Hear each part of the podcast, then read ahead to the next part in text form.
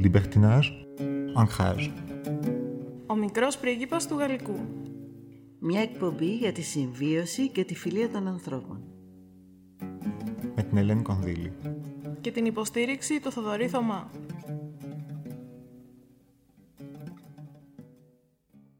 Τώρα εγώ τι να πω. Ε, είμαι σε δύσκολη θέση. Εγώ βρίσκομαι μαντρωμένη σε ένα σπίτι και επικοινωνώ με το μικρό πρίγκιπα που είναι στην έρημο. Σε τι να ταιριάζει άλλοτε όλο αυτό; Ε, σε κάτι ταιριάζει. Στο ότι μπορείς να είσαι μακριά και να είσαι και πολύ κοντά. Ο μικρός πρίγκιπας είναι πολύ κοντά σε όλους.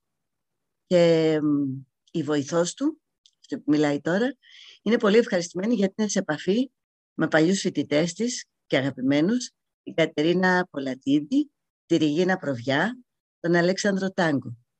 Και όλοι μαζί βρισκόμαστε στην έρημο, όπου έχει γεννηθεί η Μαλίκα Μοκεντέμ. Ξέρετε, πρόκειται για μια καταπληκτική συγγραφέα, η οποία γεννήθηκε το 1949 στην Αλγερία, σπούδασε ιατρική στη Γαλλία και εδώ και πάρα πολλά χρόνια, έχει, όχι πάρα πολλά χρόνια, μην υπερβάλλω, εργάστηκε ως νεφρολόγος και κατόπιν ε, συνεχίζει να ζει στη Γαλλία για κάποιο διάστημα κρυμμένη από τους επίδοξους ε, τρομοκράτες που θα της έπαιρναν τη ζωή για αυτά που γράφει. Εν πάση συνεχίζει να, να γράφει μέχρι σήμερα και έχει γράψει εξαιρετικά μυθιστορήματα και αποφασίσαμε να σας μιλήσουμε για ένα μάθημα, περσινό μάθημα για το μυθιστόρημα της ε, Μαλίκα Μοκτέμ, Λεζόμ και Αλλά δεν θα σας τα πω όλα εγώ, ευτυχώς κιόλας. Θα σας μιλήσει τώρα η Κατερίνα. Κατερίνα Πολατίδη, έχεις το λόγο. Γεια σας, σας ευχαριστούμε πάρα πολύ για αυτή την πρόσκληση. Είναι τιμή μας πλέον ως απόφοιτοι να κάνουμε και να συμμετάσχουμε σε μια εκπομπή σαν τη δική σας. Το θέμα μας ακριβώς είναι το Les Hommes ένα εμβληματικό έργο θα λέγαμε, που είχαμε ως μάθημα και όντως υπήρξε μάθημα ζωής, θεωρώ, για όλους όσους το διδαχθήκαμε. Έχει γραφτεί λοιπόν από τη Μαλίκα Μοκεντέμ. Πρόκειται για ένα, για ένα έργο που διαδραματίζεται στην έρημο. Είναι πολύ κοντά λοιπόν η φύση και περιγράφονται διάφορα σενάρια τριών γυναικών, οικογένεια και οι τρεις, αλλά ταυτόχρονα μας παραπέμπουν και στο χρόνο. Έχουμε τη Ζωχρά, η οποία αποτελεί παρελθόν, τη Σάντια που συνδέει το παρελθόν με το παρόν και τη Λεϊλά που είναι το ελπιδοφόρο μέλλον. Γι' αυτό έχουμε σπάσει λοιπόν και εμείς οι τρεις το σημερινό πρόγραμμα, έτσι ώστε να μιλήσουμε για αυτές τις τρεις προσωπικότητες, αλλά ταυτόχρονα και για την σημασία τους σε αυτό το έργο της Μαλίκα. Πώς η ίδια η Μαλίκα Μοκεντέμ ξεδιπλώνει και τον ίδιο της τον εαυτό, τα βιώματά της. Σαν συγγραφέας, θα ήθελα κιόλας να πω κάποια πράγματα για εκείνη. Σαν συγγραφέας, λοιπόν, ποιο είναι το έργο της. Αρχικά γνωρίζουμε ότι έχει ζήσει το διπλό πόλεμο της ανεξαρτησίας της Αλγερίας, οπότε έχει βιώσει όλο, όλη τη μάχη, όλο τον πόνο, αλλά και την έννοια της ερήμου με κάθε οπτική. Και ταυτόχρονα, πηγαίνοντας στην Ευρώπη, φεύγοντας λοιπόν από τον τόπο γέννησής της, αναγκάζεται να υποστεί κιόλας τις απειλές των εξτρεμιστών. Οπότε ζει μόνιμα σε μία ένταση η οποία ένταση περιγράφεται και όλα στα βιβλία της, σε όλα της τα βιβλία, πέραν από το συγκεκριμένο, με ιδιαίτερο πάθος. Είναι μια προσωπικότητα που εγώ τουλάχιστον θα την, έβαλα στη, θα την έβαζα στη μεγάλη λίστα που έδωσε μεγάλο νόημα στο φεμινισμό, γιατί μέσα στα βιβλία της πάντα βλέπουμε ότι ξεδιπλώνει φωνές και πορτρέτα επαναστατικών γυναικών, γυναικών που παλεύουν για τα δικαιώματά τους, ε, για τη ζωή τους, για τα όνειρά τους, τα οποία κιόλας πραγματοποιούνται. Αυτό είναι το, το νόημα. Πάντα πραγματοποιούνται και αυτό είναι κάτι που μας δίνει πάντα ελπίδα. Είναι μια γυναίκα που πραγματικά δίνει όλη της ζωή για το Ισλάμ και θεωρεί ότι σαν θρησκεία έχει ένα τεράστιο πλούτο και ένα τεράστιο περιεχόμενο για το οποίο θα δίνει πραγματικά όλη τη ζωή να το περάσει στον κόσμο και όντως το κάνει μέσα από τα βιβλία της. Για το έργο λοιπόν Les Hommes qui το οποίο μας εντυπωσίασε τόσο που ερχόμαστε σήμερα να συζητήσουμε για αυτό, ε, θα ήθελα να κάνει μια περίληψη η Ριγίνα, να μας πει δύο λόγια, τι είναι αυτό το έργο, γιατί μας καθήλωσε Και τι το συγκλονιστικό είχε, λοιπόν. Ριγίνα, δίνω το λόγο σε σένα. Γεια σας και από μένα. Ευχαριστούμε πάρα πολύ για την πρόταση, κύριε Πονδύλη, αλλά και Κατερίνα για την οργάνωση και τον κύριο Θωμά επίσης. Πάμε λοιπόν να δούμε λίγα λόγια για το έργο που έχουμε να αναφέρουμε σήμερα, για το Les Hommes Πρώτα απ' όλα, ξεκινάμε με ένα έργο το οποίο διαδραματίζεται χρονολογικά μεταξύ του 1945 και του 1965 και διαδραματίζεται στην έρημο Σαχάρια της Αφρικής. Το βασικό πρόσωπο της ιστορίας μας είναι η Ζωχρά, η οποία έχει και ουσιαστικό ρόλο, αφού και αυτή αφηγείται γεγονότα και ιστορίες των προγόνων της, ενώ κατέχει και μια μαγική χάρη του λόγου.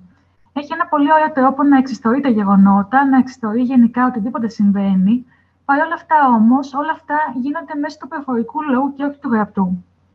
Θέλοντας έτσι να καταδείξει την αραβική κοινωνικότητα της παράδοσης, την προφορικότητα όμως και όχι τον γραπτό λόγο, ο οποίος δεν κυριαρχούσε στην εποχή. Ε, ταυτόχρονα, αξίζει εδώ να σημειώσουμε ότι ο προφορικό λόγος κυριαρχούσε λόγω του αλφαβητισμού που επικρατούσε στις φυλές των ομάδων ή των Βεδουίνων, μέσα στις οποίες ανήκει φυσικά και η ζωχρά. Ε, Παρ' όλα αυτά, σε γενικότερο πλαίσιο, έχουμε τα διηγήματα που βασίζονται στην επανάσταση μιας γυναίκας ενάντια σε όλα όσα την εμποδίζουν. Ε, δεν την αφήνουν να ζήσει όπως θέλει, απλά της επιβάλλουν διάφορα πράγματα, κοινωνικά και εκπαιδευτικά ζητήματα. Έτσι λοιπόν, όπως ανέφερα ήδη και η Καταρίνα, η μεγαλύτερη της οικογένειας, της Ζωχρά, ε, φτάνουμε μες στη μικρότερη που είναι η Λέιλα και εντάσσεται σε τρεις γενιές μετά τη Ζωχρά, καταφέρνοντα έτσι να πάει κόντρα στο κατεστημένο, κόντρα σε όλα τα τα στερεότυπα που υπήρχαν για την εποχή, κόντρα σε κάθε φανατισμό που υπήρχε και να γίνει το πρότυπο για την Επανάσταση, σε μια περίοδο που γενικά υπήρξε εξέγερση και Επανάσταση. Η Λεϊλά, λοιπόν, είναι το πρώτο κορίτσι της οικογένειας, το οποίο μορφώνεται. Βέβαια, προκειμένου να μορφωθεί η Λεϊλά, υπήρχαν κάποια στηρίγματα, όπως ήταν η θεία της Σάντια, η οποία πέριψε το γάμο και την έγκλεισε στη ζωή στο σπίτι και που της επέβαλε η ηλικία της και σπούδασε. Έχοντας λοιπόν ως πρότυπο τη θεία της Άντια, ακολουθεί και η Λεϊλά το δρόμο αυτινή. Η Μαλίκα Μοκεντέμ έτσι θέλει να περάσει αναγνώσει το μήνυμα της υπέρβαση των γυναικών στην κοινωνία, όπου η γυναίκα στερείται πολλά δικαιώματα και οφείλει να ασχοληθεί με χειρονακτικές εργασίες. Είδαμε δηλαδή ότι η, η Ζωχριά στην αρχή απέρριψε πάρα πολλά πράγματα προκειμένου να βοηθήσει και τη Λεϊλά, αλλά και, τη, και η Σάντια απέρριψε πράγματα και γι' αυτό έγιναν και το πρότυπο της Λεϊλά. Ε, ταυτόχρονα, μέσα από την αγάπη για τη λογοτεχνία, η Μοκεντέμ εδώ θέλει να ανατρέψει μια νέα κατάσταση που επικρατεί στον τόπο καταγωγής, να φτύρει το μέσα της και να καταφέρει να αλλάξει γενικά τη ζωή των ανθρώπων, μπαίνοντας στον δρόμο της γνώσης και της εκπαίδευσης. Τώρα, σχετικά με το έργο, πρέπει να αναφέρουμε ότι η Ζωχρά ήταν μια πρώην ομάδα, η οποία αναγκάστηκε να σταματήσει την αιώνια πορεία στη φυλή της καταγωγής της. Παρότι έμεινε εξέχαστη χάρη στα παραμύθια που έλεγε στα παιδιά της, τα οποία την περικυκλώνουν κάθε φορά και ακούν γοητευμένα οτιδήποτε της λέει, προσπαθεί με κάθε τρόπο να περάσει τον πυλώνα της φιλοσοφίας της παραδόσης των Βεδουίνων. Έτσι, λίγα χρόνια αργότερα, η εγγονή της Λεϊλά, που είναι ένα από τα πρώτα κορίτσια της φυλής, που κατακτάει τη γραφή, έχουμε δηλαδή εδώ το φαινόμενο του αναλφαβητισμού, το οποίο μετατρέπεται σε γνώση, επαναστατάει εναντίον της μοίρας του εγκλισμού που επιβάλλει η παράδοση, αντλώντας έτσι από τον ομαδικό κόσμο τη δύναμη και αντιθέσεις ανάμεσα στα έτοιμα μιας άλλης εποχής. Μέσα από δύο γυναίκες, λοιπόν, φαίνεται η φονταμεταλλική δημοκρατία των γυναικών από τη ζωή της Ζωχρά και ύστερα η ανάγκη της γυναικείας ανεξαρτησίας μέσα από τη ζωή της Λεϊλά, δύο ζητήματα των κοινωνιών τα οποία θα αναλύσουμε. Αν πάρουμε τη, λέει, τη Ζωχρά ως την έννοια του παρελθόντος, μπορούμε να δείξουμε επίσης και την παράδοση. Πρώτα απ' όλα, είδαμε ότι το έργο ξεκινάει με την περιγραφή και τη διήγηση μιας μεγάλης ηλικιακά πλέον Ζωχρά, η οποία ήταν ομάδα γεννήθηκε στην περίοδο της μεγαλύτερης ξηρασία στην Ερημό, κάτι που δηλώνει τα πολλά προβλήματα τα οποία είχε να αντιμετωπίσει. Βίωσε βέβαια και σκληρά και δύσκολα χρόνια, αφού αναγκάστηκε να ασχοληθεί με χειρονακτικές εργασίες, όπως όλα τα κορίτσια της φυλής της, μη έχοντας έτσι. Έχοντας, μη έχοντας ε, τρόπο να εκπαιδευτεί στο γραπτό λόγο, παρά μόνο στον προχωρικό. Τα χρόνια λοιπόν περνούσαν και σχεδόν η Ζωχρά, εφόσον έφτασε στην εφηβεία, αναγκάστηκε να εγκαταλείψει την ομαδική ζωή να παντρευτεί τον Αχμέτ και να εγκατασταθεί στους πρόποδες του ομόλοφου μιας μεγάλης δυτικής περιοχής, το ΕΡΚ, το οποίο, στο οποίο έκανε μαζί πέντε παιδιά. Τα παιδιά της ήταν τρία αγόρια, ο Νασέρ, ο Ταγιέβ και ο Κελίλ, και δύο κορίτσια, η Φατινά και η Νεϊμά. Η αλλαγή της φυλής, λοιπόν, δεν μπορούσε να εξηγηθεί με έναν τρόπο. Πρώτα απ' όλα, σύμφωνα με την παράδοση, οι ομάδε δεν μετακινούνταν από μία φυλή σε μία άλλη χωρίς να υπάρχει ένας σοβαρός λόγος. και μάλιστα πολλές νομαδικές φυλές ήταν σχεδόν ανέφικτο να επιτρέψουν τη μετάβαση από μία φυλή σε μία άλλη. Η Ζωχρά όμως κατάφερε όχι μόνο να αλλάξει φυλή, αλλά έπειτα να παντρευτεί τον Αχμέτ και να εγκατασταθεί στους πρόποδε μιας άλλης περιοχής. Η αλλαγή δηλαδή αυτή που παραδοσιακά δεν υφίσταται, δηλώνει και την αλλαγή του τρόπου ζωής. Από ένα παραδοσιακό τρόπο, δηλαδή αυτόν της ομάδα, μετατράπηκε σε έναν πιο εξυγχρονισμένο, θα μπορούσαμε να πούμε σήμερα, για την εποχή του τότε βέβαια, από αυτό το έγκαμο βίου. Από την άλλη πλευρά, έχουμε το ζήτημα του γάμου. Η Ζωχρά παντρεύεται έναν άντρα προσπαθώντας να ξεφύγει από δυσκολίες και να ανοίξει μια νέα σελίδα στη ζωή της. Το γεγονός ότι έζησε κατά την περίοδο της μεγάλης ξηρασίας φανερώνει επίσης τόσο τα προβλήματα της επιβίωσης, όσο και την ανάγκη για την αλλαγή του τρόπου ζωής. Αξίζει εδώ να σημειώσουμε βέβαια ότι ο γάμος γινόταν από ανάγκη, με σκοπό την αλλαγή της ζωής και όχι από αγάπη όπως πλέον γίνεται σήμερα. Γι' αυτό συχνά υπήρχαν και φαινόμενα βιασμού, όπως διαφαίνεται και σήμερα στο έργο. Η επιλογή συνήθως του συζύγου δεν ήταν ούτε τυχαία, αλλά ούτε και από αγάπη φυσικά. Τα κορίτσια δίνονταν σε έναν άντρα μεγαλύτερης ηλικίας. Και εδώ μάλιστα έχουμε και τη Ζωχρέα, η οποία ήταν στην ηλικία της εφηβείας, θα μπορούσαμε να πούμε σήμερα. Δηλαδή μεταξύ από 12 έως 15 χρονών. Οπότε καταλαβαίνουμε ότι ίσως να μην είχε την νοημότητα να διαλέξει κάποιον σύζυγο εκείνη την εποχή ή κάποιον δικό της σύζυγο. Ταυτόχρονα παρουσιάζεται και η έννοια της επιβίωσης. Σύμφωνα με την παράδοση, τα κορίτσια δεν είχαν κανένα δικαίωμα στην εκπαίδευση. Γι' αυτό χρησιμοποιούνταν κυρίως για χειρονακτικές εργασίες αλλά και για γεωργικές. Είχε λοιπόν ως αποτέλεσμα αυτό να συνεισφέρουν μόνο στις εργασίες του σπιτιού και στο μεγάλωμα των παιδιών.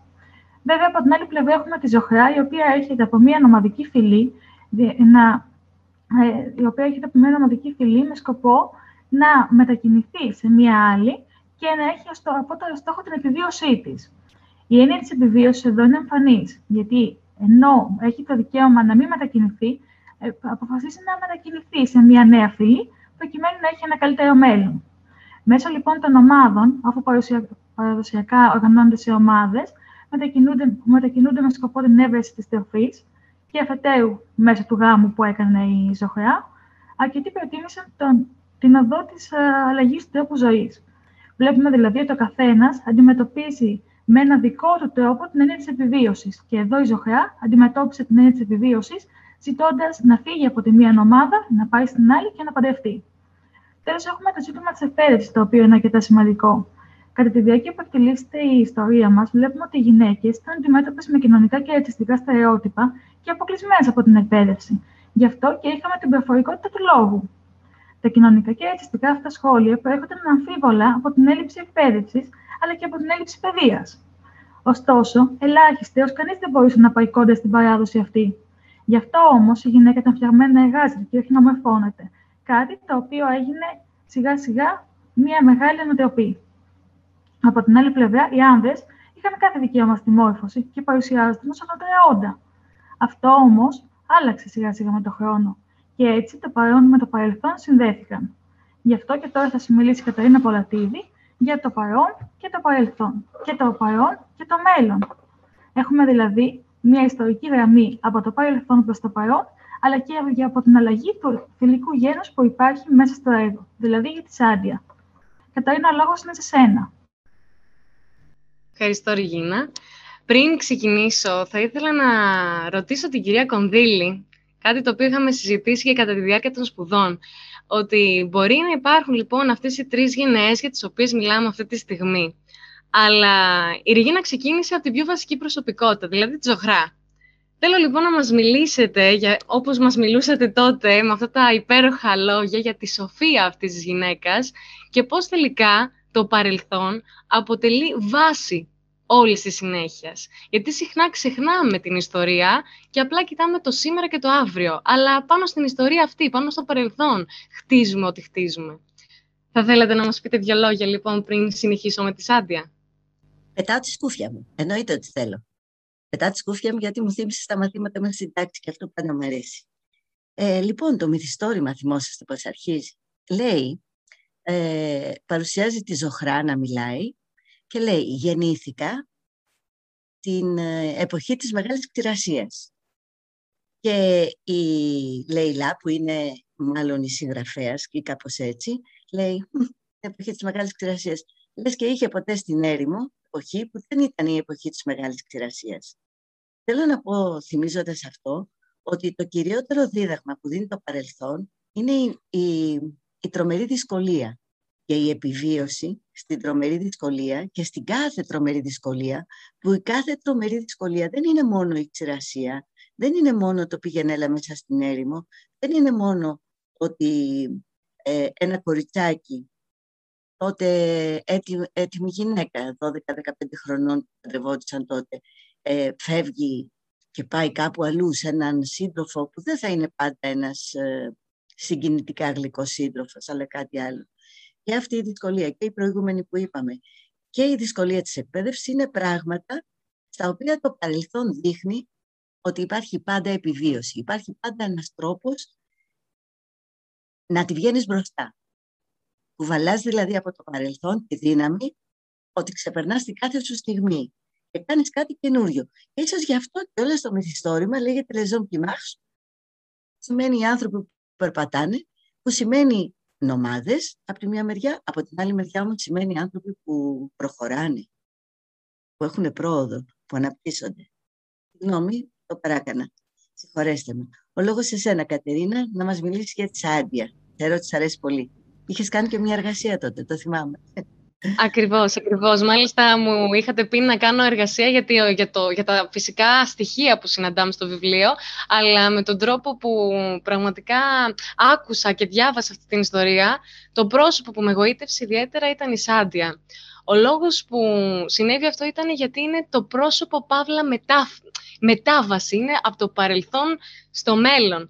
Είναι η μετάβαση που αντιμετωπίζουμε όλοι θεωρώ στη ζωή μας κάποια στιγμή, το να φύγουμε από μια αγνή και τρυφερή ηλικία και να έρθουμε στα δύσκολα. Αλλά βέβαια η Σάντια η αλήθεια είναι ότι αντιμετωπίζει πολύ δύσκολα πράγματα όταν καν δεν έχει φτάσει ακόμα στην εφηβεία. Πρώτα απ' όλα, ποια είναι η Σάντια, ξεκαθαρίσουμε αυτό. Όπως είπε και η Ριγίνα προηγουμένως, ε, η Ζωχρά έχει ένα γιο τον Ταγέμπ, ο οποίος παντρεύεται τη Γιασμινά. Η Γιασμινά είναι η κόρη του Μπουχαλούφα. Ο Μπουχαλούφα, λοιπόν, είναι ένας, ε, ένας άνθρωπος ε, πρώτα απ' όλα το όνομά του σημαίνει ο άνθρωπος με τους χείρους, δηλαδή με τα γουρούνια, και λεγόταν τότε ότι διέπονταν από μια κατάρα, όλη η οικογένεια. Ε, εκτός λοιπόν από τη Γιασμινά υπήρχαν και δύο αδέρφια, γη του, εκ των οποίων ο ένας αποφάσισε να αλλάξει το όνομά του για να φύγει η κατάρα από πάνω του, ενώ ο άλλος να κρατήσει το όνομά του, λεγόταν Μοχάμετ, και να γίνει ο Μπουχαλούφα ο δεύτερος. Ο Μοχάμετ λοιπόν κάνει μια κόρη. Η κόρη του είναι λοιπόν η Σάντια. Γιατί ανέφερα το κομμάτι της κατάρας. Γιατί ακριβώς εφόσον κράτησε το όνομα, λεγόταν ότι η κατάρα θα συνεχίσει και όντως συνέχισε. Η Σάντια λοιπόν ακόμα δεν προλαβαίνει να γεννηθεί, χάνει τη μητέρα της, καθώς γνωρίζουμε ότι στην περίοδο εκείνη οι συνθήκες του τοκετού προφανώς ήταν επώδυνες και πολύ επικίνδυνες. Πολλές γυναίκες έχαναν τη ζωή τους κατά αυτήν τη διαδικασία. Ε, οπότε λοιπόν γεννιέται η Σάντι και χάνει επιτόπου τη μητέρα της. Άρα από εκεί ξεκινάει σίγουρα η δική τους κατάρα. Είναι ένα κορίτσι το οποίο μεγαλώνοντας πρέπει να δεχτεί τη μητριά της, καθώς ένας άντρας ε, που είχε κιόλας ένα παιδί, ήταν λίγο δύσκολο να ανταπεξέλθει σε όλες τις υποχρεώσεις όπως καταλαβαίνουμε. Οπότε μπαίνει στη διαδικασία να παντρευτεί την Αϊχά. Η Αϊχά είναι η μητριά της, του δίνει κιόλας ε, δύο παιδιά ε, γεννάει τη Ζήνα και τον Αλή, τα οποία είναι τα αδέρφια της Σάντια, πολύ μικρότερα. Ε, και ξεκινάει λοιπόν η ιστορία της. Τι συμβαίνει, αυτό το κορίτσι λοιπόν είναι ένα υπέροχο, ένα αξιαγάπητο και καλοσυνάτο παιδί, το αγαπάει όλος ο κόσμος, έχει πάντα βέβαια τη μελαγχολία γιατί της λείπει η μητέρα της, δεν έζησε ποτέ αυτό το, αυτή τη μητρική αγκαλιά, αυτή τη μητρική αγάπη, ούτε την πήρε ιδιαίτερα από τη μητριά της όπως καταλαβαίνουμε. Είναι λοιπόν ένα παιδί το οποίο βιώνει συνεχώς μια καταπίεση από τη μητριά της, η οποία τη θεωρεί κιόλας μοντίτ, καταραμένη δηλαδή. Ε, την κακοχαρακτηρίζει γιατί θεωρεί ότι εξαιτίας της Άντια πέθανε η μητέρα της κατά τη διάρκεια του τοκετού και ότι αν δεν είχε μπει σε αυτή τη διαδικασία θα ήταν εν ζωή ακόμα. Της προκαλεί δηλαδή τύψεις, ενώ είναι ακόμα ένα μικρό παιδί. Και ένα μικρό παιδί πόσο άσχημα μπορεί να πάρει ένα τέτοιο συνέστημα.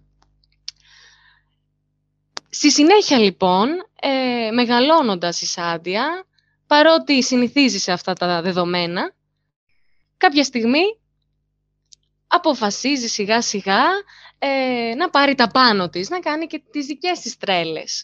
Και από εκεί βλέπουμε κιόλας την έννοια ε, της φύσης και την έννοια της αγάπης για τη φύση της Μαλίκα Μοκεντέμ. Γιατί μέσα από τη Σάντια μας δείχνει αυτές τις τρέλες. Ποιες είναι αυτές οι τρέλες; Να τρέξουμε, να νιώσουμε ελευθερία. Πού να τρέξουμε όμως; Στην έρημο, κοντά στο ποτάμι, μεταξύ των βουνών, των αμολόφων, ε, κοντά στη μητέρα φύση. Όλα αυτά τα στοιχεία που η Μαλίκα αγαπάει τόσο πολύ και κρατήστε το αυτό γιατί θα το συζητήσουμε και αργότερα.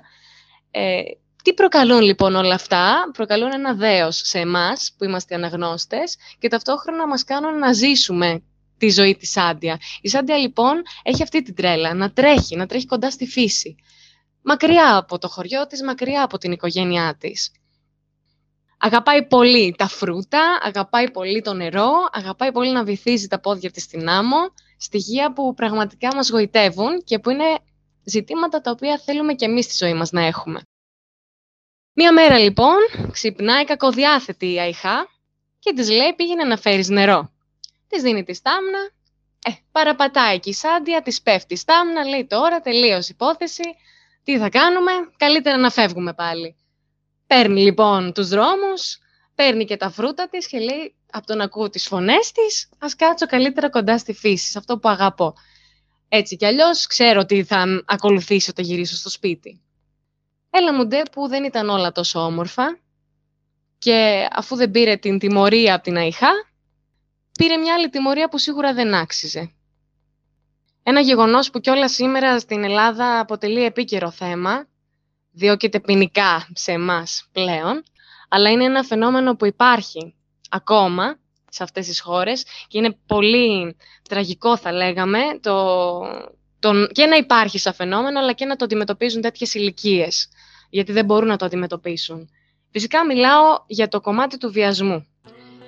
Η Σάντια ενώ βρίσκεται λοιπόν στη φύση και απολαμβάνει τα φρούτα της, είναι πολύ μακριά και απομονωμένη. Και κάπου στο βάθος ξαφνικά βλέπει έναν άντρα. Έναν άντρα να εμφανίζεται κοντά στην ηλικία του πατέρα της, μεγαλόσωμος, αγριεμένος, με ένα... Οι περιγραφές και όλες που γίνονται από τη συγγραφέα μας στο βιβλίο είναι συγκλονιστικές για αυτή τη σκηνή. Με ένα βλέμμα λοιπόν πολύ επικίνδυνο Εκεί λοιπόν βλέπουμε τα βήματα. Ποια βήματα; Πριν από ένα βιασμό, τα συναισθήματα που μπορεί να νιώσει μια γυναίκα, ένας άνθρωπος γενικότερα, κατά τη διάρκεια του βιασμού αλλά και μετά. Πάμε να τα δούμε αυτά γιατί θεωρώ ότι είναι κάτι πολύ ιδιαίτερο και αξίζει να σημειώσουμε αυτά τα συναισθήματα. Αρχικά η Μαλίκα Μοκεντέμ περιγράφει ένα κορίτσι το οποίο βρίσκεται σχεδόν τα 13 έτη να κάθεται απλά στη φύση και ένας άντρας να έρχεται απειλητικά προς το μέρος της. Ένα παιδί λοιπόν, ενώ απολαμβάνει με αγνότητα, με ηρεμία το φρούτο της, καλείται να αντιμετωπίσει το φόβο. Ο τρόμος λοιπόν πριν την όλη πράξη και μόνο που αντικρίζει έναν άντρα να την κοιτάει απειλητικά, καταλαβαίνετε ότι μου διάζει τα άκρα. Περιγράφει λοιπόν αυτή τη σκηνή ως εξής. Η Σάντια προσπαθεί να σηκωθεί και τα πόδια της έχουν παραλύσει. Δεν την αφήνουν καν να σηκωθεί, ενώ θέλει να τρέξει από φόβο, από τρόμο. Ο άντρας είναι πολύ πιο γρήγορος και πολύ πιο δυνατός. Πέφτει πάνω της. Και ξαφνικά ο τρόμος γίνεται ένα ψυχικό κενό, μια παράλυση. Κάτι το οποίο δεν περιγράφεται, δεν υπάρχουν λέξεις να τα περιγράψουμε. Και φυσικά ακολουθεί η πράξη κατά την οποία ένας μεγαλόσωμος άντρας βρίσκεται πάνω σε ένα τόσο νεαρό κορίτσι. Και αυτό το κορίτσι απλά βιώνει οδυνηρά λεπτά. Πόνου, αντικρίζει αίμα, αντικρίζει μια εσχρή, μα πολύ εσχρή όπως αντιλαμβάνεστε μορφή από πάνω της. Και ξέρει ότι είναι αβοήθητη, είναι ανυπεράσπιστη στη μέση του πουθενά. Σκέφτεται την τροπή, σκέφτεται το θάνατο, σκέφτεται την τιμωρία, σκέφτεται το πόσο πολύτιμη είναι η παρθενία σε αυτές τις χώρες και γενικότερα στην ηλικία της, όπως αντιλαμβανόμαστε, και ότι αυτή τη στιγμή την έχει χάσει με ένα τέτοιο τρόπο. Ή μήπως δεν σκέφτεται τίποτα και επικρατεί απλά ένα κενό; Γιατί τι μπορεί να σκεφτεί ένα παιδί 12-13 ετών που ζει κάτι τέτοιο; Ο άντρας κάνει ό,τι είναι να κάνει και φυσικά μετά από κάποια αειδιαστικά μου γκριτά, την αφήνει.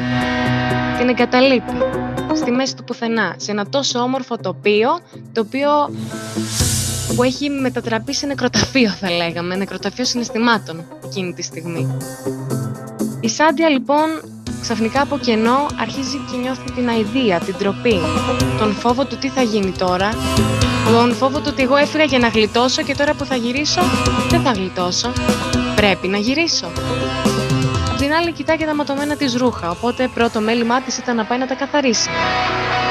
Συνεχίζει λοιπόν η Σάντια το δρόμο της αφού βρίσκει τη δύναμη και μετά από πολύ πόνο και κλάμα και μαζί με τα δάκρυά της φροντίζει να ξεπλύνει το φόρεμά της και σε ένα ποταμό που βρίσκει πιο μακριά από το τοπίο της πράξης. Σε εκείνο το τοπίο λοιπόν, ενώ μπαίνει και εκείνη στο ποταμό να κάνει ένα μπάνιο, να νιώσει τη λύτρωση του νερού γιατί το νερό χαρακτηρίζει την κάθαρση, εμφανίζεται ένας άλλος άντρας που προφανώς την τρομάζει στην όψη του. Όμως αυτή τη φορά αυτός ο άντρας, όπως λέγεται και το όνομά του, είναι ο Μαχφούτ, ένας έμπορος. Αλλά δεν θα ήθελα να μιλήσω εγώ γι' αυτόν, γιατί το όνομά του σημαίνει προστάτης του Θεού. Και για τέτοια θέματα η κυρία Κονδύλη μας μιλούσε ώρες αμέτρητες, θυμάμαι, και με μεγάλο θαυμασμό. Οπότε θα θέλατε να μας πείτε αυτός ο Μαχφούντ, αυτός ο τόσο καλοσυνάτος και πιστός άνθρωπος, γιατί ήρθε στη ζωή της Άντια; Κυρία Κονδύλη, ο λόγος εσάς. Ευχαριστώ πολύ. Ο Μαχφούντ είναι όντως ε, ένας άνθρωπος κλειδί σε μια πολύ δύσκολη ιστορία. Γιατί υπάρχει και κάτι που ε, εσύ Κατερίνα μου δεν είπες, ε, το παρέλειψες. Εγώ όμως που είμαι ένας πολύ μεγάλος ενήλικας πλέον, ε, το, το έχω στο νου μου. Ότι μετά από ένα βιασμό, σε τέτοιες καταστάσεις, χρειάζεται το, το θύμα να εξαφανιστεί. Γιατί σύμφωνα με αυτές τις τρομερές καταστάσεις, το θύμα είναι πια το μίασμα δεν θεωρείται ότι είναι μίασμα αυτός που έκανε την πράξη, αλλά αυτός ο οποίος βρέθηκε να είναι το θύμα σε αυτή την πράξη. Και γι' αυτό ο, ο άντρας αυτός θέλησε να σκοτώσει την, την νεαρά. Και εκεί δημιουργήθηκε πάλι αυτό το τρομερό συνέστημα που αναφέραμε στην αρχή, όταν λέγαμε πότε έζησε τη ζωχρά την εποχή της ξηρασίας. Λες και δεν υπήρχε ξηρασία πάντα στην έρημο. Ότι δηλαδή ο τρόπος να επιβιώσεις πάντα είναι μία βαθιά θέληση. Και έτσι, σε αυτό το κενό που δημιουργήθηκε στη ψυχή της ε, Σάντια, έφυγε τρέχοντας. Χτύπησε το πόδι της, βρέθηκε κοντά στο ποτάμι, ε, έπλυνε τα ρούχα της. Εκεί αποκοιμήθηκε και σε αυτή τη λύτρωση εκεί τη βρήκε ο Μαχφούντ, ο οποίος όντως είναι ίσως το μόνο πρόσωπο μέσα στο μυθιστόρημα, το οποίο εκφράζει το Ισλαμικό ιδεώδες. Γιατί πουθενά αλλού δεν έχω δει το Ισλαμικό ιδεώδες μέσα στο, στο μυθιστόρημα αυτό. Ο Μαχφούντ όμως είναι αγνός, αγαθός, βλέπει ένα διωγμένο άνθρωπο, ένα, ένα σπουργίτη κατατρεγμένο κατά κυριολεξία και χωρίς ακόμη να μάθει τι συμβαίνει, θέλει να βοηθήσει. Ηρεμεί με την παρουσία του την Σάντια και στη συνέχεια αναλαμβάνει να τη βοηθήσει. Ξέρουν τώρα όλοι ότι η Σάντια, το θύμα του βιασμού, όπως όλα τα θύματα βιασμών σε παρόμοιες ε, περιπτώσεις, δεν μπορεί να γυρίσει σπίτι. Γιατί αν γυρίσει σπίτι, θα ακολουθήσει λιθοβολισμός. Γιατί πάντα το θύμα φταίει σε ένα βιασμό. Ε, ο Μαχφούντ αναλαμβάνει να τη βοηθήσει, φεφ όμως πέφτει ο ίδιος θύμα της κοινωνίας του ληστές τον, ε, τον σκοτώνουν και αδίκως η Σάντια περιμένει. Τώρα μάλλον πρέπει να δώσω το λόγο σε σένα Κατερίνα να πεις τι συνέβη μετά. Η Σάντια, επομένως, ε, συνεχίζει λοιπόν αναγκαστικά μόνη της όλο αυτό το ταξίδι, αφού ομολογεί το τι ακριβώς έχει συμβεί. Και πέραν από το λιθοβολισμό, η δεύτερη και η πιο άμεση λύση είναι ο εγκλισμός της σε έναν οίκο ανοχής, καθώς δεν μπορούσε να μπει σε διαδικασία γάμου μετά από ένα τέτοιο συμβάν Έτσι. Ε, επομένως, για δέκα χρόνια, λοιπόν, συνολικά δεν έχει νέα από την οικογένειά της. Την πλημμυρίζει η μοναξιά, η θλίψη, ο πόνος, η σκληρότητα των γεγονότων που ζει. Όμως μέσα εκεί θα γνωρίσει και ανθρώπους μέσα στον οίκο ανοχής, είτε πελάτες, είτε ακόμα και οι υπόλοιπες κοπέλες που μένουν μαζί σε αυτό το σπίτι. Ε, θα γνωρίσει λοιπόν και την πραγματική αγάπη και έτσι θα αρχίσει να ξαναπατάει στα πόδια της, να γεμίζει μαχητικότητα και αποφασιστικότητα για το μέλλον της. Υπάρχουν άτομα που θα τη βοηθήσουν, όπως είναι ο γιατρός που μπαίνει στη διαδικασία να τις εξετάσει κάποια στιγμή, ο Καντούρ που την ξαναφέρνει σε επαφή με την μία της αδερφή της Ζηνά. Ε, και μετά λοιπόν από πολύ καιρό, αφού η Ζωχρά, όπως είπαμε πριν, σκεφτόταν πάντα τη μικρή Σάντια, ε, μπαίνει στη διαδικασία να βρει επικοινωνία μαζί της, να την φέρει πίσω και να ζητήσει λοιπόν από τη Σάντια να τη βοηθήσει στις χειρονακτικές εργασίες. Εκείνη λοιπόν δουλεύει, βγάζει χρήματα και έρχεται σιγά σιγά, ε, ε, είναι όντας πλέον ανεξάρτητη, αυτόνομη, έχοντας τη δουλειά της και μια γυναίκα πια που μεγαλώνει και είναι αποφασιστική και ουσιαστική, έχει έναν ρόλο πλέον, αποφασίζει να βοηθήσει τη Λεϊλά, την ανιψιά της.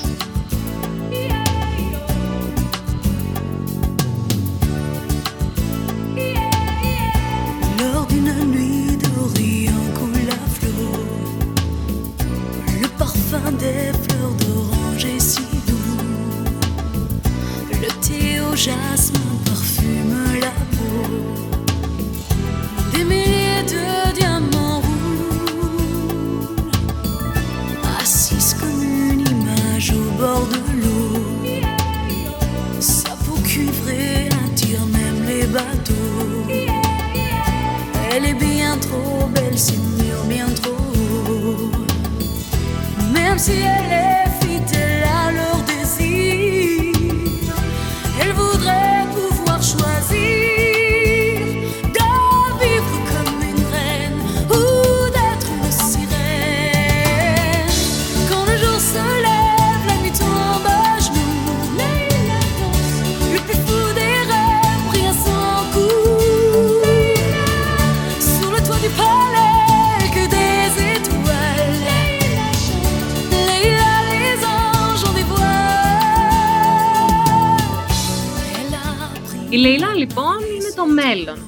για εμάς, έτσι όπως το χωρίσαμε τουλάχιστον για σήμερα, έτσι όπως το είδαμε εμείς μέσα από το έργο. Είναι εκείνο το ελπιδοφόρο μέλλον που βασίζεται στη γνώση, στις σπουδές, στην ανακάλυψη, στην εξέλιξη πάνω απ' όλα.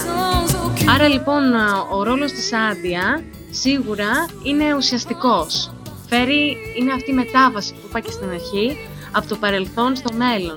Φέρει μαζί της όλε, όλες αυτές τις δυσκολίες για να φτάσουμε στο φως. Για τη Λεϊλά λοιπόν θα μας μιλήσει ο Αλέξανδρος που τον βοήθησε ιδιαίτερα και έκανε και εργασία πάνω σε εκείνη. Οπότε περιμένουμε να μας αναλύσεις τι είναι αυτό το μέλλον και τι έκανε η Λεϊλά. Leila, les anges ont des voiles. Χαίρομαι πολύ λοιπόν που θα μιλήσω για τη Λεϊλά, μ, λέγοντας ότι είναι ίσως η πρωταγωνίστρια αυτού του έργου, να σου το πούμε. Βασικά θα έλεγα ότι δεν υπάρχει πρωταγωνιστής σε αυτό το έργο. Ένα έργο με πολλές προσωπικότητες, πολύ διαφορετικές ε, μία από την άλλη. Η εργασία που είχα κάνει τότε αφορούσε την σύγκριση ουσιαστικά της πορείας της ζωής της Λεϊλά με την ιστορία της ίδιας της Αλγερίας. Πέρα από τις ε, ομοιότητες της ζωής της Λεϊλά με τις ε, ε, ζωής της συγγραφέως, Μαλίκα Μοκεντέμ, η Λεϊλά παρουσιάζει πολλές ομοιότητες με τη χώρα της. Ποια είναι αυτή η Αλγερία όμως; Η Αλγερία είναι μια χώρα, είναι ε, μια έκταση η οποία πέρασε από πολλές φάσεις, πολλούς κατακτητές, πολλούς λαούς, εθνότητες, ιδεολογίες, θρησκείες, γλώσσες, βρισκόμενοι στη Βόρεια Αφρική.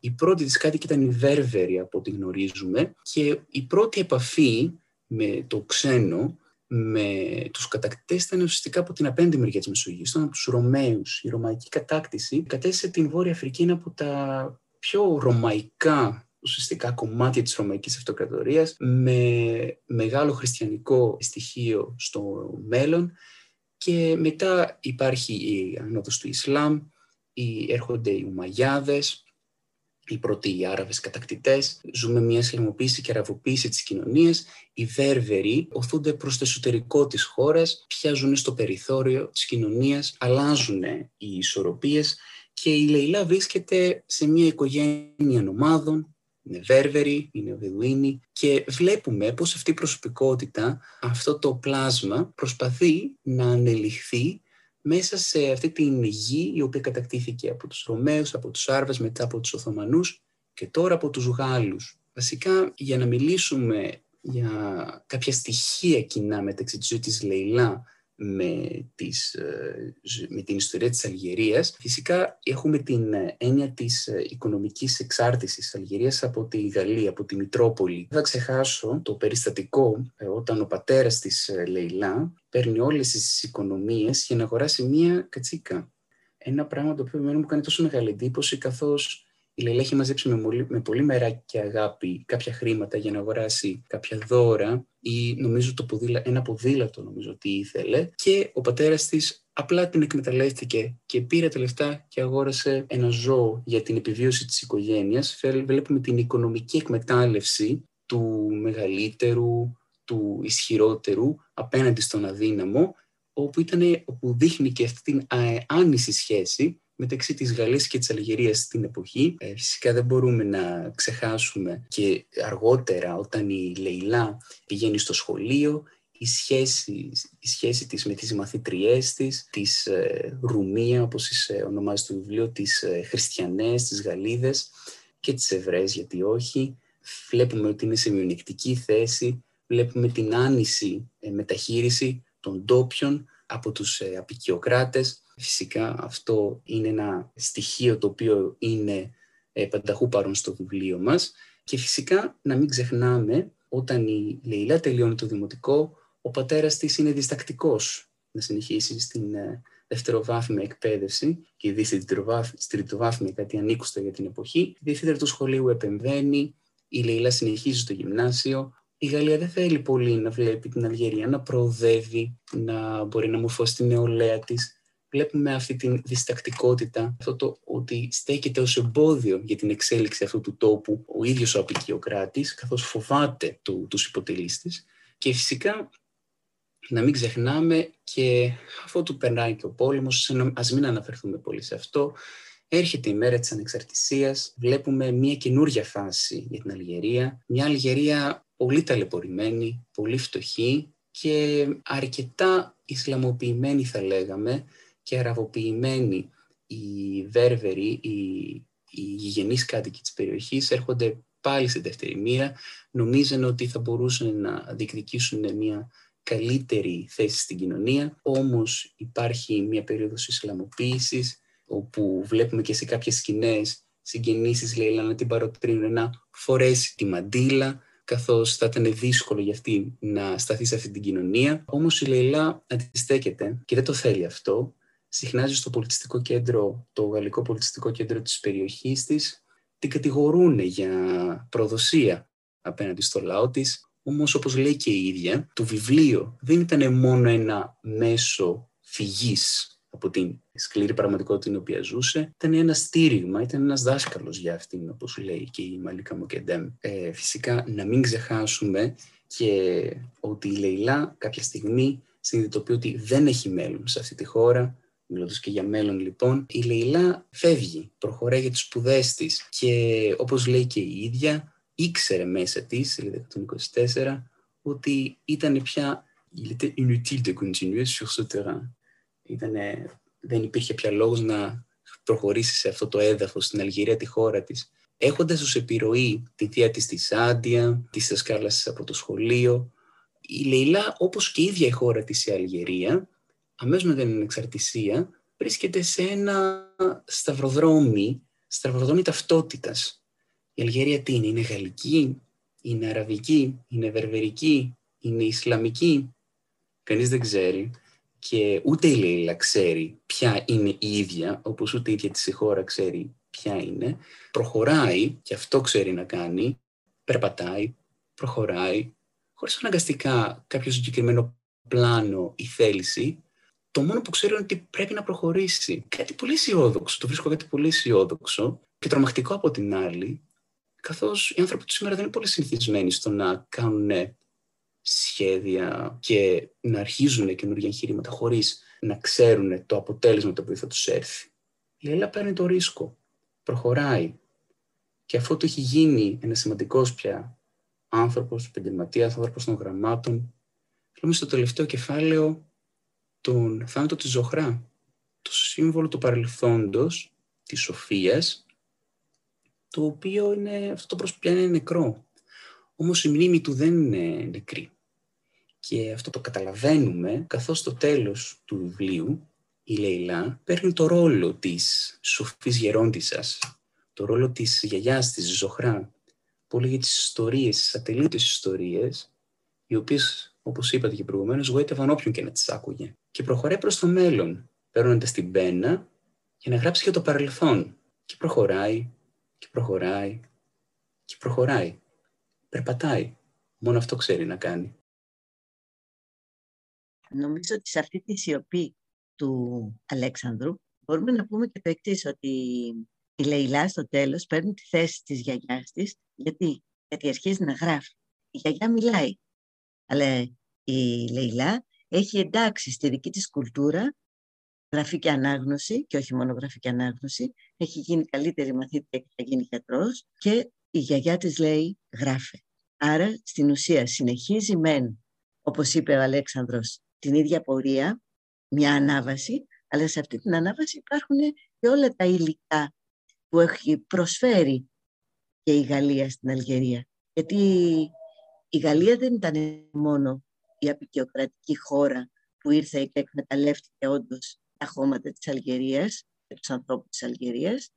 Προσέφερε και στην Αλγερία και κυρίως τι προσέφερε; Μερικούς από τους απεικιοκράτες οι οποίοι είχαν είχαν σωστά συναισθήματα απέναντι στον συνάνθρωπό τους. Και συνάνθρωπος δεν ήταν μόνο ο Γάλλος για αυτούς, αλλά ήταν Αλγερινός. Έτσι μέσα σε αυτή την, ε, την ατμόσφαιρα η Λεϊλά βοηθήθηκε πάρα πάρα πολύ.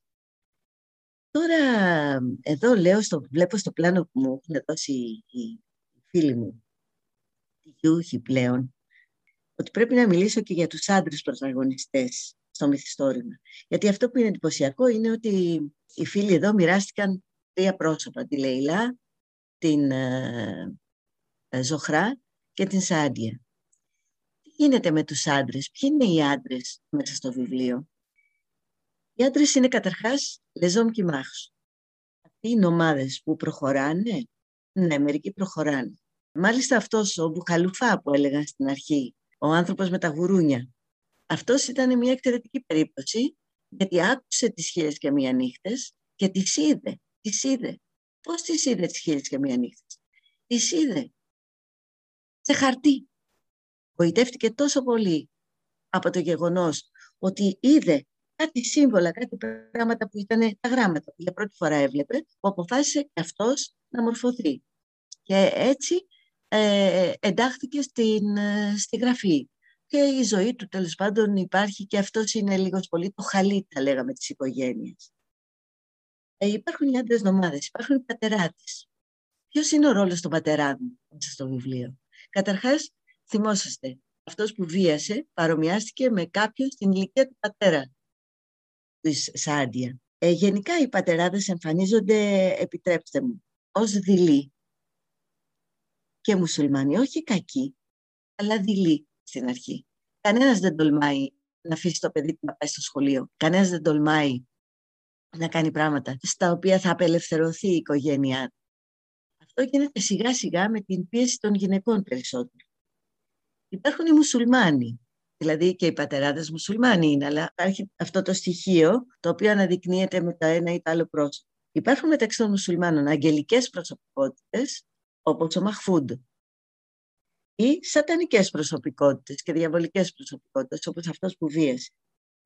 Υπάρχουν οι συμμαθητές, οι οποίοι συμμαθητές της ε, Λάιλα είναι μάλλον Γάλλοι περισσότεροι, γιατί η Λάιλα φτάνει, Λάιλα ή Λαϊλά το ίδιο είναι, φτάνει να πηγαίνει στο Λύκειο, όπου καμία άλλη συμμαθήτριά της Αλγερινή δεν φτάνει, ούτε και πολλές από τις ε, Γαλλίδες. Οι συμμαθητές λοιπόν τι χαρακτηριστικά έχουν; Τις περισσότερες φορές ψυχρότητα, θόνο και ρατσισμό, ο οποίος είναι κυρίως πηγάζει μέσα από το φθόνο ότι κάποιος αναδεικνύεται καλύτερος από αυτούς. Υπάρχουν κάποιοι άλλοι άντρες που εμφανίζονται, όπως ο Καντούρ, παραδείγματος χάρη, ο οποίος είναι θαμώνας στη Νίκο Ανοχής και που όπως πάντα υπάρχει εξαίρεση στον κανόνα, αυτός βοηθάει τη Σάντια να επικοινωνήσει με τους έξω. Και υπάρχουν και κάποιοι ευεργέτες, οι οποίοι ευεργέτες, εκτός από το Μαχφούντ, τον ε, αγνό μουσουλμάνο, είναι όλοι Γάλλοι. Ποιοι είναι αυτοί οι ευεργέτες; Είναι πρωτίστως ο γιατρός. Ο γιατρός, ο οποίος εξετάζει τις πόρνες του οίκου ανοχής, ο οποίος βλέπει στη Σάντια μία κοπέλα που είναι αποφασισμένη να ξαναπάρει τη ζωή της στα χέρια της και της δίνει κλειδιά για αυτή τη ζωή ο, ο γιατρός αυτός. Έχει έναν εκπληκτικό ρόλο. Εκπληκτικό ρόλο έχει και η Μέα, που είναι και αυτή η Γαλλίδα, η οποία θα γεννάει την μητέρα της Λέιλας για τη Λάιλα, η οποία είναι το δεύτερο κορίτσι. Δεύτερο κορίτσι στην οικογένεια, ξέρετε τι είναι αυτό, όνειδος. Οπότε η ΜΕΑ αυτή συμφιλιώνει τους γονείς με την ιδέα ότι θα έχουν ένα κοριτσάκι που, που ξέρεις μπορεί αυτό το κοριτσάκι να αναδειχθεί σε αυτό που αναδείχθηκε. Και υπάρχει επίσης και μια άλλη περίπτωση ευεργετών που είναι οι δάσκαλοι της Λέιλα. Αυτοί που πείθουν σώνει και καλά τον πατέρα, ο οποίος θεωρεί ότι στα 12, στα 12 το κοριτσάκι πρέπει να μείνει σπίτι. Και όμως αυτοί πείθουν τον πατέρα αυτόν να προχωρήσει η Λέιλα, να πάει σχολείο αυτός όσο το θέλει και συγχρόνως τον πείθουν και για κάτι άλλο, το οποίο είναι πάρα πολύ σπουδαίο. Το πείθουν και του λένε όταν εσύ θα θες να παλέψεις για την ανεξαρτησία της χώρας σου, ποιος θα γράφει γράμματα γι' αυτό; Δεχτείτε ότι αυτά τα λένε Γάλλοι δάσκαλοι. Αυτό είναι το πολύ έτσι ζεστό κομμάτι για τη Γαλλία. Είναι ένα είδος ευχαριστώ της συγγραφέα, η οποία επίσης συγγραφέα τη ζωή της την περνά πια στη Γαλλία. Γιατί; Γιατί στη Γαλλία βρίσκει ελευθερία, την οποία δεν βρίσκει στη χώρα της, Δυστυχώς. Και γιατί δεν βρίσκει ελευθερία στη χώρα της, διότι είναι γυναίκα. Είναι δύσκολο πράγμα. Μέσα στο μυθιστόρημα αυτό υπάρχει και βέβαια το στοιχείο της φύσης που είναι και το οριανταλιστικό στοιχείο της ερήμου κλπ. Για αυτό το στοιχείο της φύσης θα σας μιλήσει η Ριγίνα. Ριγίνα, δίκαιος ο λόγος. Λοιπόν, έχουμε τα στοιχεία της φύσης λοιπόν, όπως παρουσιάζονται μέσα από το έργο, είδαμε ότι είναι ουσιαστικά το καταφύγιο της Άντια. Η Σάντια προκειμένου να μην τιμωρηθεί, ε, ξεφεύγει στη φύση. Παρ' όλα αυτά, η φύση παρουσιάζει και ένα δεύτερο πρόσωπο, θα λέγαμε, αφού εκεί γίνεται και ο βιασμός. Όμως, ε, θα μπορούσαμε να πούμε επίσης ότι είναι, όλα τα στοιχεία της φύσης είναι πολύ εμφανή στο έργο, εφόσον μιλάμε για ένα έργο το οποίο διαδραματίζεται στην έρημο. Είναι αρκετά η αμόλοφη, το νερό, η θάλασσα και ο αέρας που συντάσσουν ένα idηλιακό τοπίο και ταξιδεύουν τον αναγνώστη, πολλές φορές μάλιστα από την πολυθρόνα του καναπέ μας, όπως είμαστε τώρα. Όλα τα στοιχεία παρουσιάζονται με λεπτομέρειες και αυτό αναδεικνύει και την γλαφυρότητα όχι μόνο του τοπίου, αλλά και της Μαλίκα Μοκεντέμ και της συγγραφή της. Οι εικόνες παρουσιάζονται ζωντανά, ενώ υπάρχει μια λεπτομερής περιγραφή και δηλώνει επίσης και την ανάγκη για την παρατηρήση όλων των στοιχείων, ίσως θα μπορούσαμε να πούμε και για το γεγονός ότι πρέπει να παρατηρούμε έτσι και τους ανθρώπους. Ο αέρας που φυσάει, αλλά και η ύπαρξη της άμμου που σηκώνεται, καλύπτει τα πάντα. Εκφράζει έτσι την ενοχή, εκφράζει ίσως και την άγνοια και τη συνήθεια να καλύπτονται και οι μαύρε μέρε του παρελθόντος. Ενώ το γεγονός ότι υπάρχουν και εικόνες φύσης από την αρχή ω το τέλος, είναι αυτό που θα μπορούσε κανείς να πει ότι καταδεικνύει και την αγάπη της συγγραφέα για τη φύση και τη σημασία της να... για τη σημασία της. Έτσι, πρέπει όλοι ουσιαστικά να είμαστε κοντά σε αυτή. Όπως παρουσιάζεται και στο έργο, η ανθρώπινη υπόσταση είναι συνδεδεμένη με τη φύση.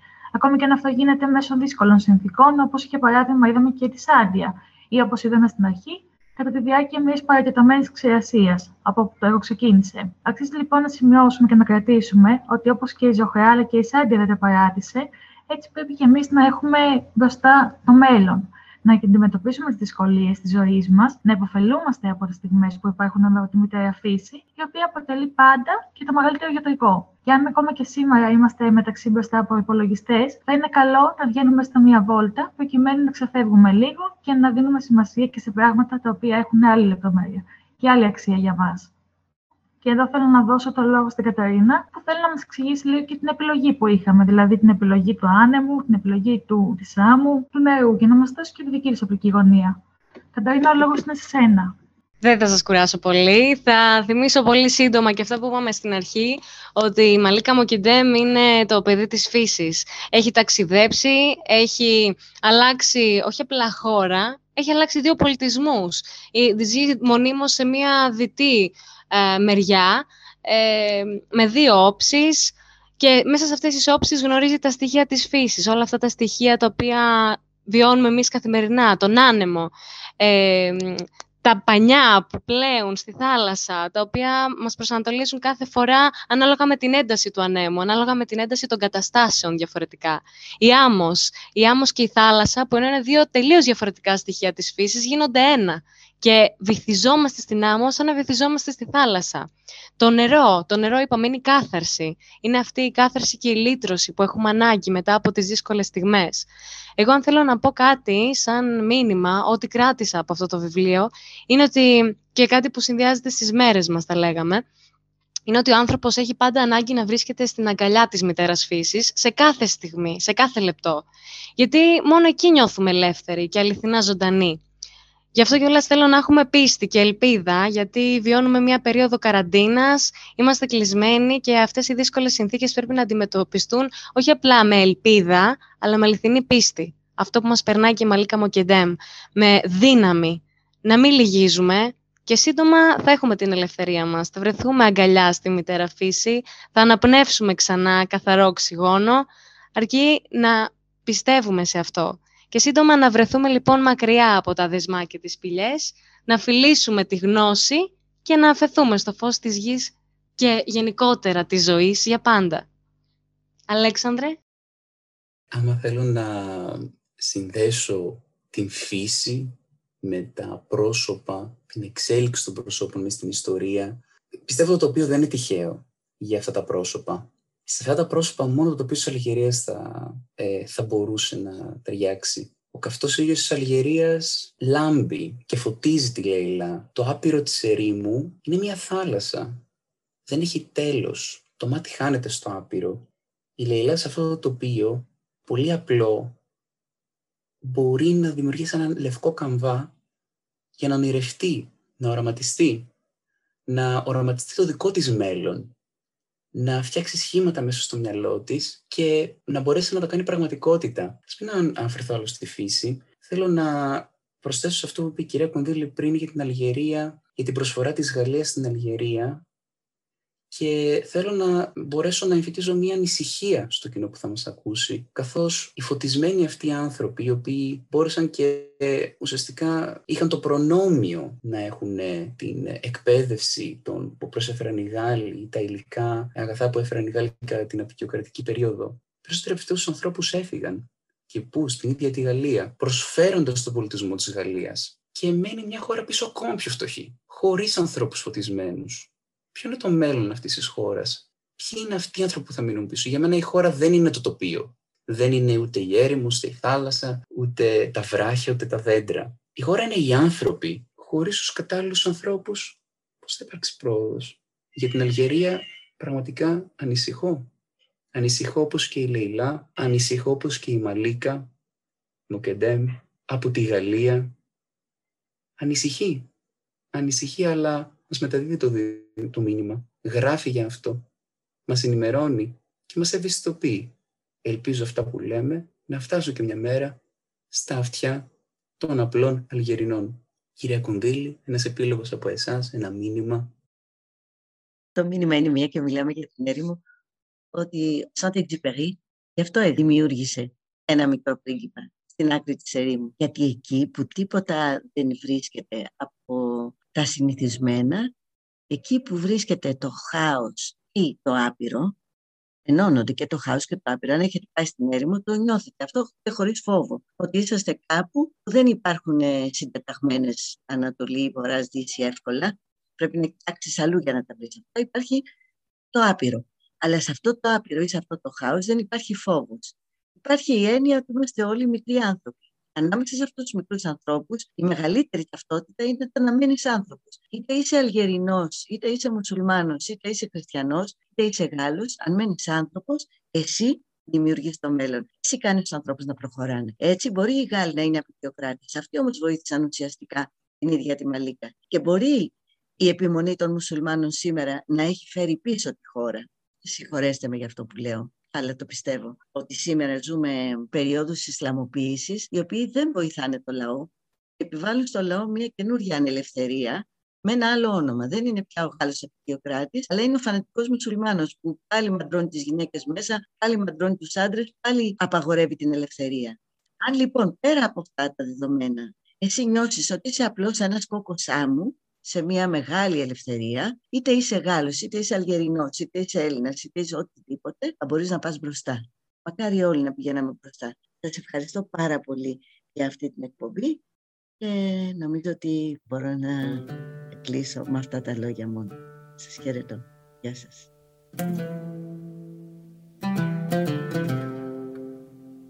Θα μπορούσαμε να κλείσουμε την σημερινή επαφή μας με ένα παραμύθι που το λέω κάθε χρονιά και το ξέρουν όλοι οι φοιτητές, αλλά ας το πω και στο διαδίκτυο. Ότι μια φορά ο Χαλίφης πέρασε από ένα, μια πόλη, κάποιους δρόμους, είδε μπροστά του ένα δόλιο τύπο που καθόταν εκεί και του λέει «Εσύ θα ανοίξεις σχολείο». Ο άνθρωπος δεν μπορούσε να αντιμιλήσει το Χαλίφη, αλλά γράμματα δεν ήξερε. Ε, δεν μπορούσα να του πει ότι λάθος επιλέξατε. Δεν ξέρω τι μου γίνεται. Ε, τι να κάνει, άνοιξε την πόρτα του σπιτιού του, έβαλε το σαρίκι του, το έκανε λίγο πιο ψηλό γιατί όσο πιο ψηλό είναι το σαρίκι τόσο πιο σοφός φαίνεται ο άνθρωπος και κάθισε εκεί απ' έξω και κάνει προσευχές στον Αλάχ να μην πατήσει άνθρωπος και να μην μπει στη, μέσα στην ανοιχτή πόρτα. Να σου όμως που φαίνεται ο Αλάχ δεν άκουγε εκείνη την ώρα και άρχισαν ένα-δυο άνθρωποι είδαν ανοιχτή πόρτα, είδαν αυτό να παίξω με το σηκωμένο σαρίκι. Μπήκανε μέσα. Ο υποτιθέμενος δάσκαλος όμως δεν έμπαινε γιατί δεν είχε τι να πει. Περιμέναν αυτοί, άρχισαν να κουβεντιάζουν μεταξύ τους. Α, ο άλλος μίλαγε από εδώ, έβαζε μια ερώτηση, άλλος απαντούσε από εκεί. Άρχισε να γίνεται μια κουβέντα. Τους ήρθε έτσι τέλος πάντων, μπήκε και αυτός μέσα, αλλά και πάλι τι να πει. Πέρασε αυτή η πρώτη μέρα και όταν πια πέρασε η μέρα χωρίς να μιλήσει καθόλου ο δάσκαλος, είπε ουφ, φύγανε. Φαντάζομαι ότι δόξα τω Θεώ δεν θα ξανάρθουν. Διότι είδαν ότι δεν ξέρω τι να τους πω και τέλειωσε. Φεύγει την άλλη μέρα ξανάρθανε. Αλλά την άλλη μέρα ήταν όλοι πιο ευχαριστημένοι και ο δάσκαλος μεν, γιατί που και που επενέβαινε γιατί κάτι λέγανε οι μαθητές, κάτι ρώταγε ένας, κάτι απαντούσε άλλος και πάλι. Πέρασε έτσι καιρός και ο Χαλίφης θυμήθηκε ότι είχε φτιάξει ένα σχολείο και αποφάσισε να πάει να δει. Ξαφνικά ο δόλιος ο δάσκαλος ακούει ποδοβαλικά, άλογα, τον κόσμο να τρέχει, καταλαβαίνει ότι έρχεται μια συνοδεία και αμέσως σκέφτεται ότι αυτή η συνοδεία είναι για αυτόν το εκτελεστικό απόσπασμα. Θα δει ο Χαλίφης ότι δεν ξέρει γράμματα, θα του ρωτήσει πώς το έκανες αυτό, θα τον αποκεφαλίσει. Τι άλλο. Βρίσκεται λοιπόν σε πολύ δύσκολη θέση, φτάνει όντως ο Χαλίφης με τη συνοδεία του και μπαίνει μέσα στην αίθουσα. Τα παιδιά αφού πρώτα πανικοβάλλονται μετά δεν βλέπουν και μεγάλη διαφορά και το μάθημα εξελίσσεται όπως εξελίσσεται πάντα. Ερωτήσεις, απαντήσεις, σχόλια. Όταν τελειώνει η μέρα, ο δάσκαλος έχει βάλει το κεφάλι του μέσα στους ώμους του και περιμένει την ετοιμιγορία. Και η ετοιμιγορία έρχεται. Ο Χαλίφης διατάσσει τους υπηρέτες του να υψώσουν το σαρίκι του ακόμη πιο ψηλά και να γράψουν έξω από την πόρτα εκείνη που ήταν απλώς ανοιχτή τη λέξη μάντρασα, σχολείο, εδώ είναι σχολείο. Γιατί δεν υπάρχει καλύτερο σχολείο από αυτό που ο καθηγητής δεν ξέρει τίποτα. Γιατί άμα δεν ξέρει τίποτα ο καθηγητής, ο μαθητής ψάχνει και δεν υπάρχει πιο ζωντανή γνώση από το να ξέρεις ότι δεν ξέρεις τίποτα.